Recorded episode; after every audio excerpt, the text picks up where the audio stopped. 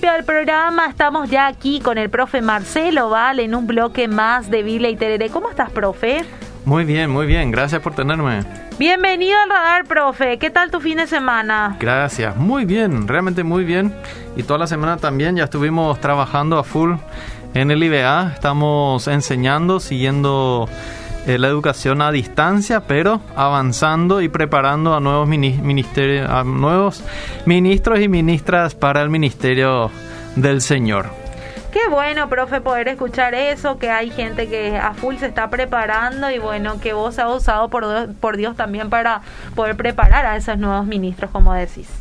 Sí, una gran responsabilidad y un gran honor a la vez. Y una gran responsabilidad también es enseñar a nuestra audiencia, mi querido eh, profe Marcelo, ¿de qué vamos a hablar hoy? Sí, y un gran honor, un gran honor estar de nuevo acá con todos ustedes. Hoy queremos hablar un poco acerca de las fieras con las que supuestamente Pablo haya luchado.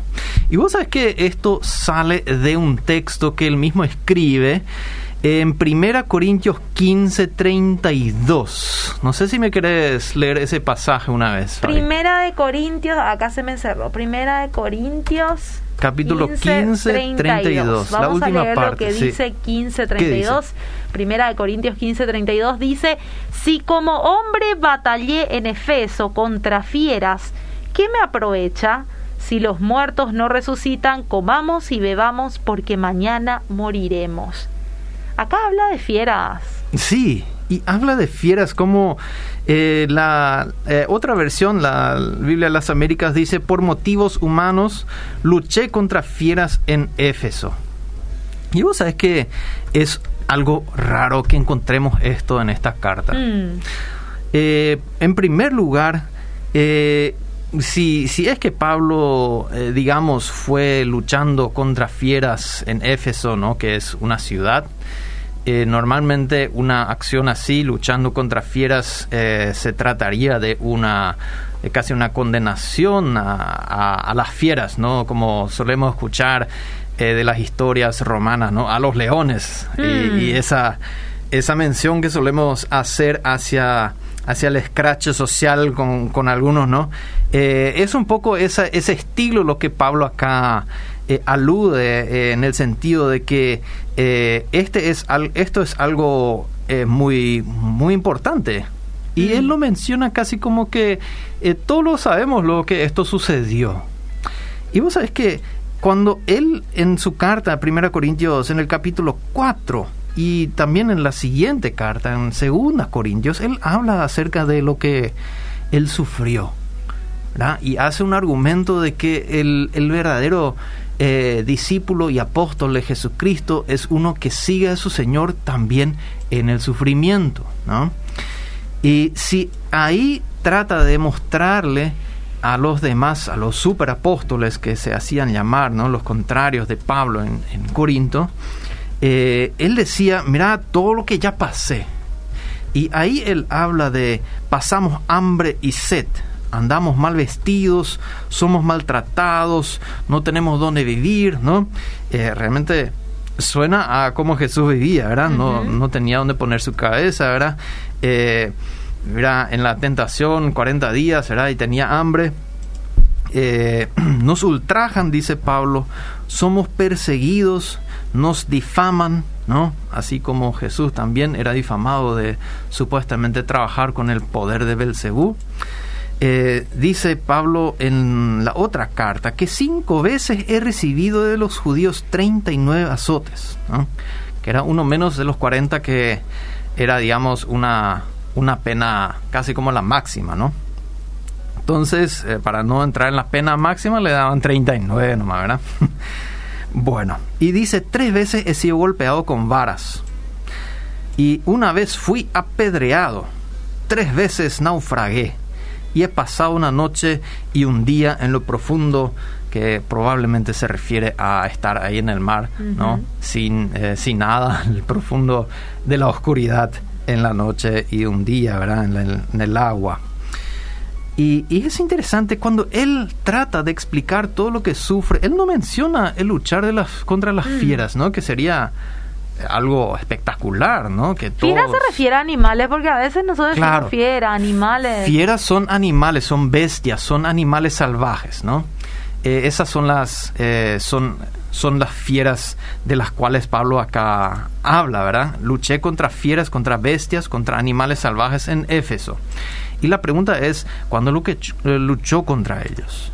Mm. Y vos sabes que hay un problema acá porque él no menciona, ¿no? En todo este listado de lo que Pablo todo sufre por, Dios, eh, por Jesús, él no menciona esto.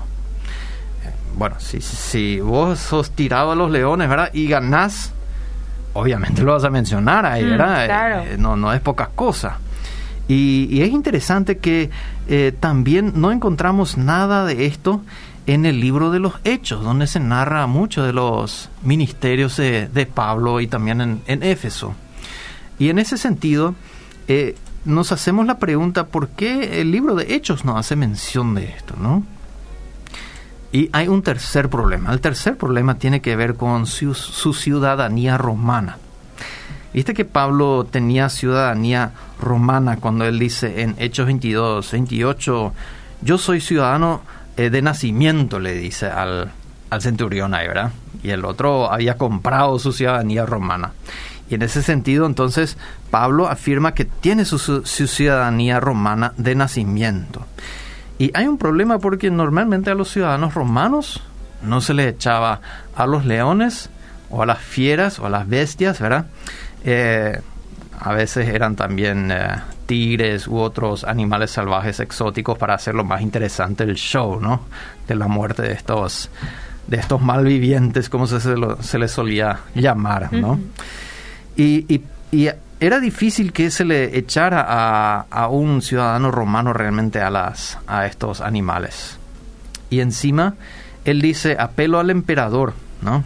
Él quiere hablar con el emperador cuando está eh, en la cárcel y él quiere hablar con el emperador, que el emperador mismo le haga el juicio. Y era un derecho de los romanos, de los ciudadanos.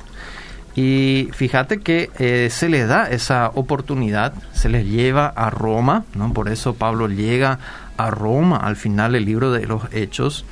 Y, y hay un problema porque hay una ley en la ley eh, romana que encontramos en Justiniano 1, lo dice que el, el legislador Gallo, ¿no? Ahí de los romanos habían dicho en los años 120 después de Cristo que los que luchan, o sea, son condenados a luchar contra las fieras o las bestias, pierden la libertad, pierden el derecho de poder reclamar algo. Y Pablo reclama, sigue reclamando después que quiere, o sea, apela al emperador o él escondió todo esto que fue condenado a, los leones, ¿verdad?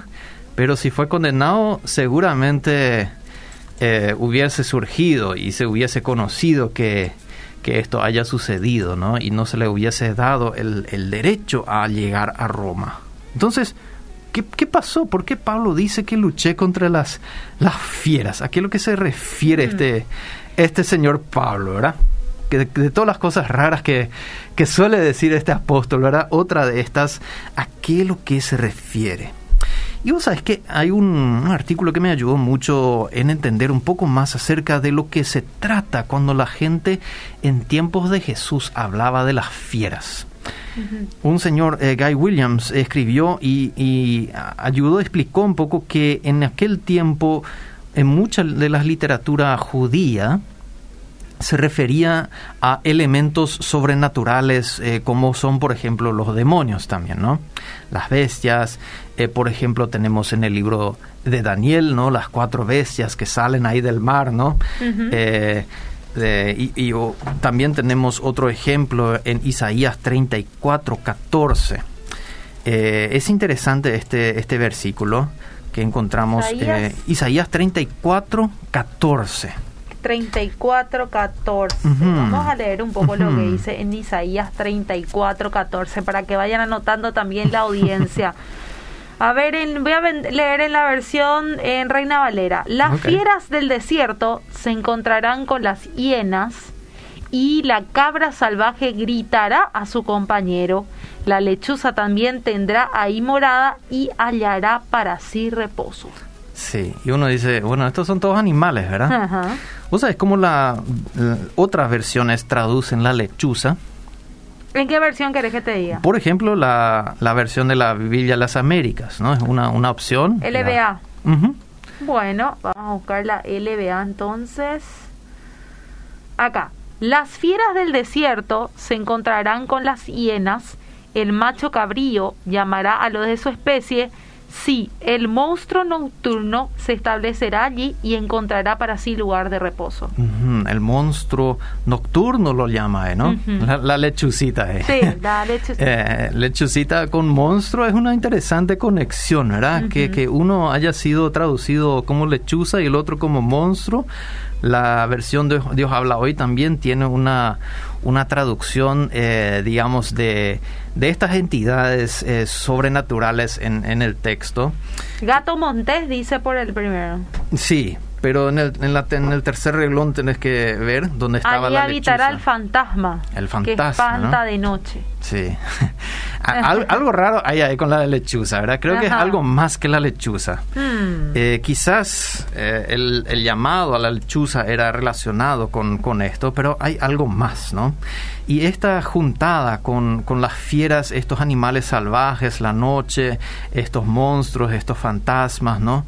Eh, vemos ya en Isaías, pero también lo vemos como Pablo habla justamente en la misma carta a los corintios de estos elementos sobrenaturales cuando dice que después que haya abolido todo dominio y toda autoridad y poder eh, espiritual, ¿verdad? En, en 1 Corintios 15, 22. Eso es una tarea que queda pendiente todavía para Pablo antes que Jesús vuelva él sigue hablando y dice de los, habla de los cuerpos celestiales y los cuerpos terrestres. Otro, otro elemento que, que nos hace ver que, bueno, ¿de qué es lo que está hablando Pablo? Parece que él no está hablando solamente de, de la lucha contra animales, ¿no? Mm.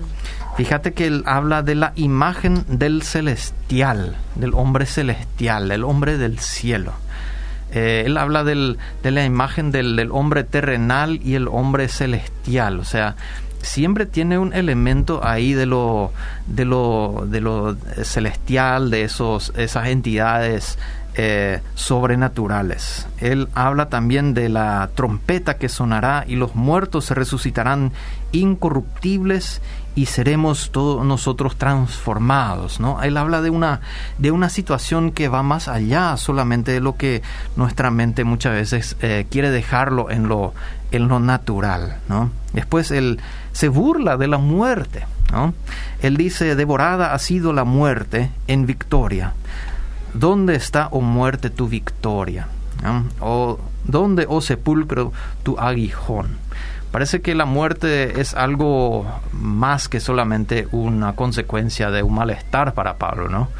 Eh, bueno, el famoso, eh, la situación descrita en, en, las, en las películas. ¿Cómo sabes que alguien muere, verdad? Mm. Eh, si deja respirar, ¿no?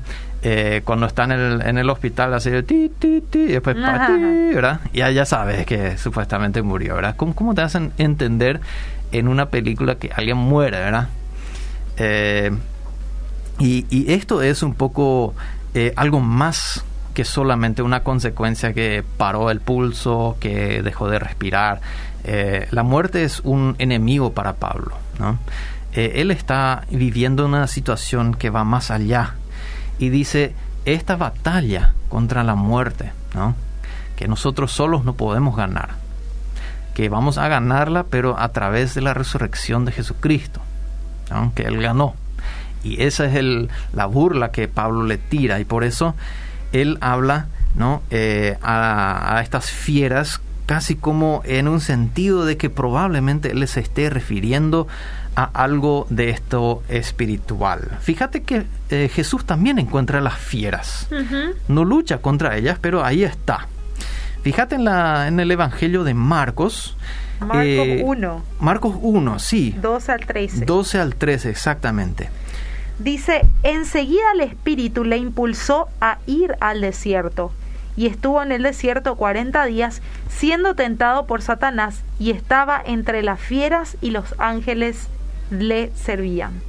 Qué interesante, ¿no? Tenemos ah. el espíritu, Satanás, tenemos eh, los ángeles, estamos en el desierto, ¿no? Un lugar donde moraban estas, estas entidades demoníacas y en medio de eso, las fieras, ¿verdad? ¿Qué, hacen las fieras? Estamos en, un, en una mm. situación llena de personajes sobrenaturales y no, es que está un perro salvaje, era un zorrito que mira la escena, ¿verdad? Mm. Eh, eh, esto es muy probable que se trate eh, de poderes demoníacos que están ahí en la tentación de Jesús y es más que solamente eh, como o no como este, esta piedrita, ¿verdad? Porque tengo hambre. Es, es mucho más la tentación de Jesús, ¿no?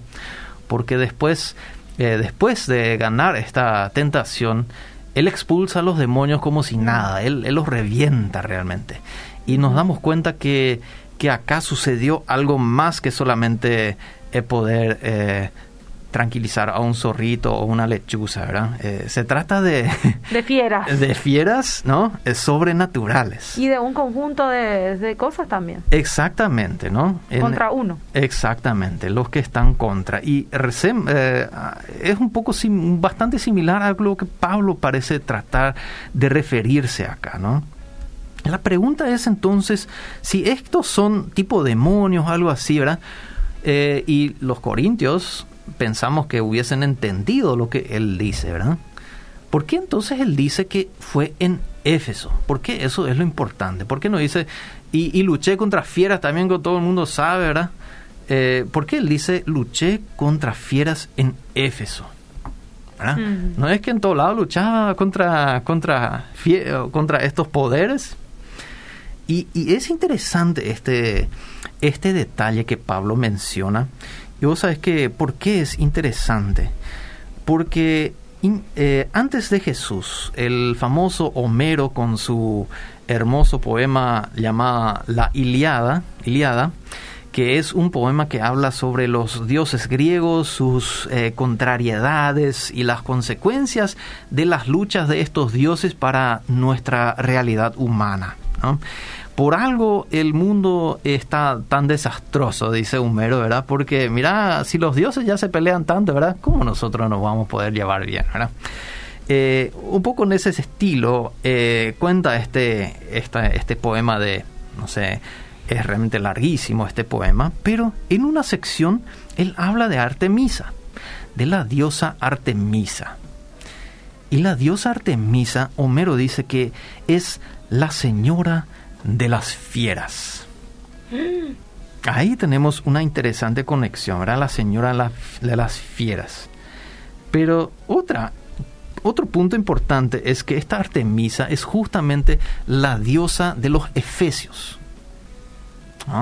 Y esa es la conexión interesante que yo creo que los corintios, eh, los, corintios hubiesen entendido cuando Pablo habla de, esos, de esas fieras en Éfeso.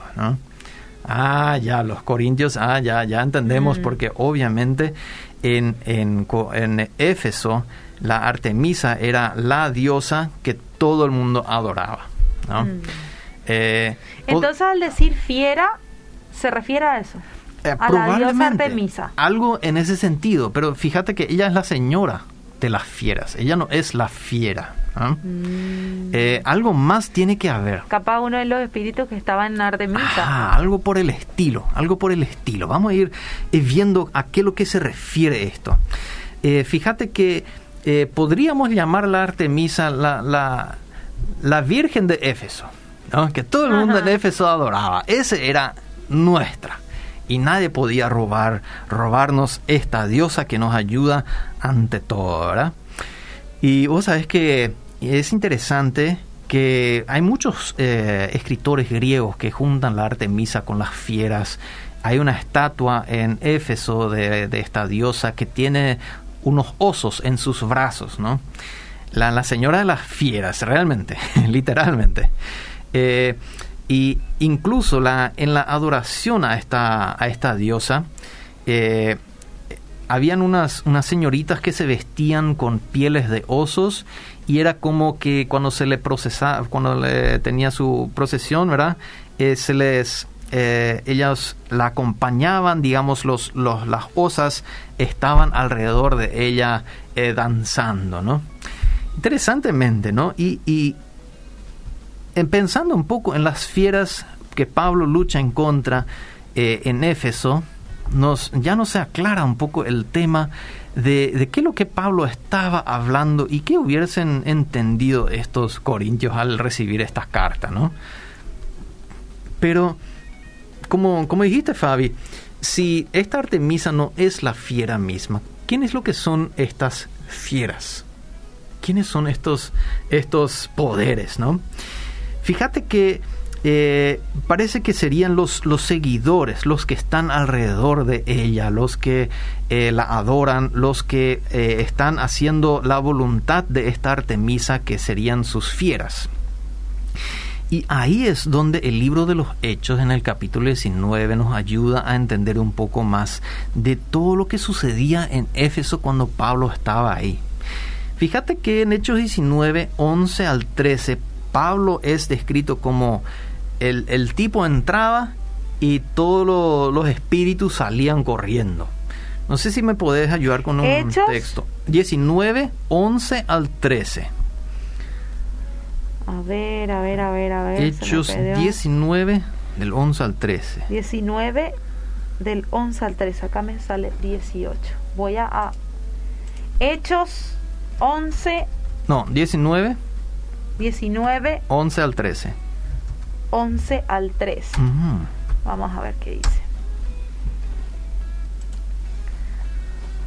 Acá dice, y hacía Dios milagros extraordinarios por la mano de Pablo, de tal manera que aún llevaban a los enfermos los paños o los delantales de su cuerpo. Y las enfermedades se iban de ellos y los espíritus malos salían Qué interesante, ¿no? Que Pablo esté ahí y vos llevas, digamos, el paño que le pusiste al que tiene fiebre mm. ahí a Pablo y pum, ¿verdad? Fíjate como dice, las enfermedades los dejaban. ¿No? Mm. Es casi como otros poderes acá que se van y los malos espíritus que están ahí juntos, ¿verdad? También se iban de ellos. Mira quién está ganando la batalla espiritual acá, ¿no? Qué interesante esto y es justamente en Éfeso donde esto ocurre, ¿no? Pablo reyenta estos poderes a más no poder. Y, otro punto que, nos hace pensar en Éfeso acá son estos famosos plateros que eh, hacían sus pequeñas estatuas de la Artemisa y vendían eso, ¿no? Y estos plateros hacían su negocio, ¿no? vendiendo estas estatuas a los religiosos de la Artemisa. Y así también encontramos eh, a los magos, ¿no? Que eran convertidos en Éfeso, los que juntaron sus libros y los quemaban al convertirse y calcularon que todos estos libros llegaban a un precio de 50 mil piezas de plata. 50 mil. Mm. Ponele que Judas le traicionó a Jesús por 30 piezas de plata. Y acá juntamos un poco 50 mil. Es un poco más, ¿verdad? Eh, si vos querés entregar a, eh, traicionarle a un buen amigo, a un profesor, te, va a costar algo, ¿verdad? Pero eh, calculando esto por mil, ya es una suma bastante grande. Y estos, estos plateros, estos plateros son los que gritaban por dos horas grande es Artemisa de los Efesios en la asamblea para que el gobernador le expulsara a este Pablo que era el problema central. Fíjate que era algo peligroso. Las fieras, los animales salvajes siempre son lo peligroso porque nunca sabes lo que van a hacer. ¿ah? El, perro de la casa vos le puedes decir sentate, andate o te agachás para agarrar la, la piedra y ya corre, ¿verdad? Sabes cómo funciona. Pero los salvajes no sabes cómo va a reaccionar. Y, si, no, si no sigue tus, y, tus mandatos, te viene y te come vivo. Entonces eso es lo, lo peligroso y pareciera ser que estas masas de, los seguidores de la Artemisa funcionaban un poco así. Uno sabía qué podía pasar, ¿verdad? Por dos horas estaban gritando, grande es Diana de los Efesios, grande es Diana de los Efesios, Dos horas ponerle, 120 eh, minutos. Esto es larguísimo, esto es eh, un, tumulto, esto es una manifestación eh, de la ciudad contra Pablo. Y fíjate que Pablo quería entrar y hablarles otra vez a esta fiera. Parece que conocía la lucha contra las fieras, ¿verdad? ¿Y qué hacen? parecía que le gustaba también. Sí, le gustaba, confrontativo era Pablo, ¿verdad? Le hablaba justo ahí donde dolía, donde nadie quería hablar, ahí hablaba Pablo, ¿verdad? Y fíjate que dice en Hechos 19:30 que los discípulos no se lo permitieron que entrara.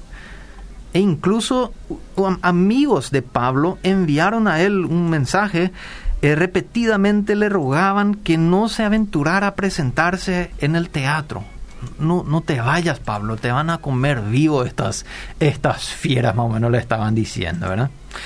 Y, nos damos cuenta que, que Pablo en Éfeso eh, realmente tuvo, estuvo luchando contra fieras, contra estas eh, masas salvajes que podían comerle vivo a uno y eran influenciados, según Pablo, por eh, esta señora de las fieras que era la Artemisa, ¿no? que oraba en contra de Dios, según como Pablo lo explica. Y, yo creo que es interesante esto en entenderlo, porque fíjate que hay una leyenda eh, que traje acá un, libro que eh, se trata de los hechos apócrifos de los apóstoles. Es un poco unos, unos textos después de la Biblia que siguen un poco casi como la, los hechos eh, de los apóstoles como tenemos en la Biblia, pero esto, por ejemplo, hay un hechos de Pablo. Que no está en la Biblia. Y es un poco fantasioso este texto, pero es un, texto eh, que es, probablemente unos cristianos habrían escrito no para decir esto es Biblia o algo así, sino para eh, tener una, literatura que te podría inspirar. Y fíjate, eh, hace alusión a esta lucha de las fieras contra las cuales la cual Pablo se encontró. Y es interesante, muy, muy curiosa este, esta historia, porque cuenta que Pablo había encontrado un león. Y este león empezó a hablar y le pidió que Pablo le bautizara. Muy simpático, ¿verdad? Y bueno, dice Pablo, le voy a bautizar porque buen león, pues, ¿verdad? Y le bautiza Pablo a este león. Y uno dice, pero esto es cosa de loco, ¿verdad? Pero es una historia, es una historia.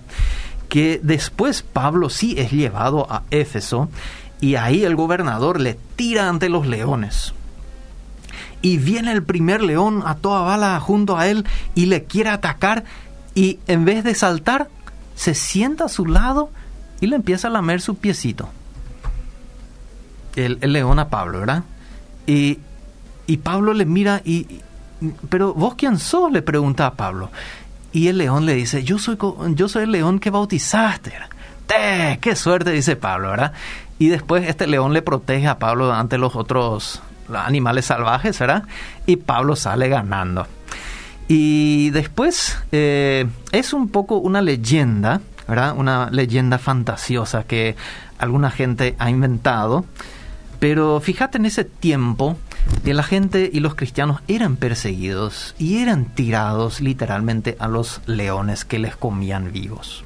Esto sucedía, ¿no? En las arenas, ahí entre los gladiadores, esto sucedía y, cómo una persona eh, podía sobrevivir esta, esta situación tan traumática. Fíjate, nosotros eh, estamos tristes y estamos, eh, digamos, muy...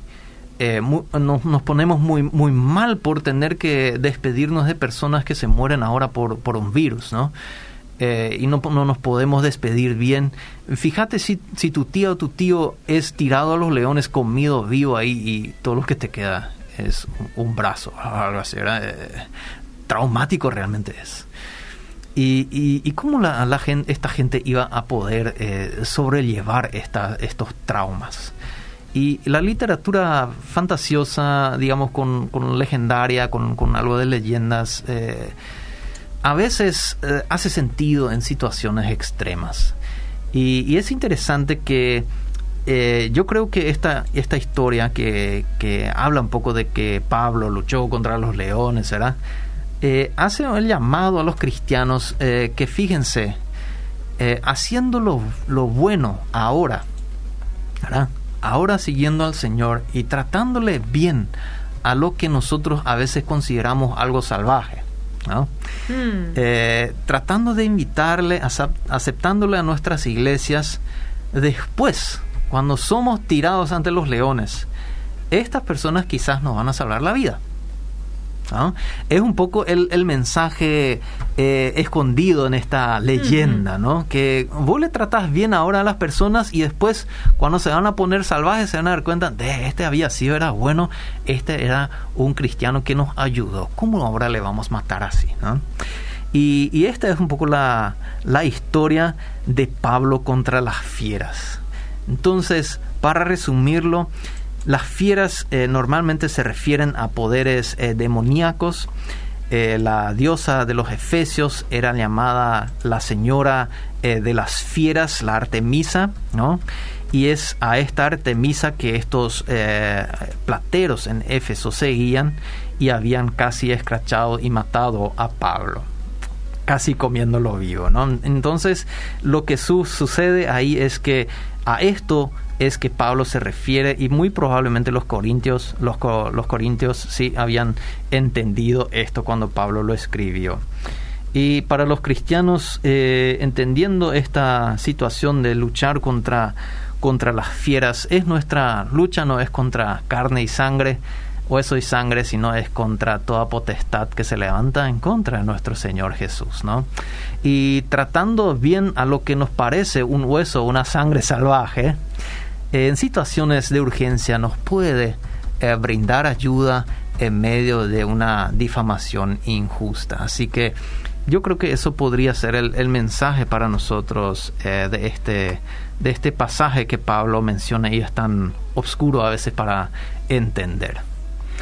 Muchísimas gracias, profe Marcelo. Realmente aprendemos bastante en, en, tu bloque, algo que yo jamás había deducido con mi cabeza, ¿verdad? Hoy lo, lo pude deducir así de a poco con las explicaciones y yo sé que la audiencia también está muy contenta también con este bloque, que aparte de aprender también tiene un mensaje, como vos decís, un mensaje escondido dentro de todo, profe.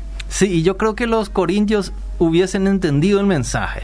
Somos nosotros a veces que lo vivimos en tan un mundo tan diferente que nos parece a veces difícil mm. entender a ese apóstol Pablo. Y yo trato y mi anhelo es que eh, podamos entender a este apóstol Pablo como un, un, pastor que nos quiere llevar a buen destino y nos avisa dónde tener cuidado y dónde meterle pata en el ministerio de nuestro Señor Jesús.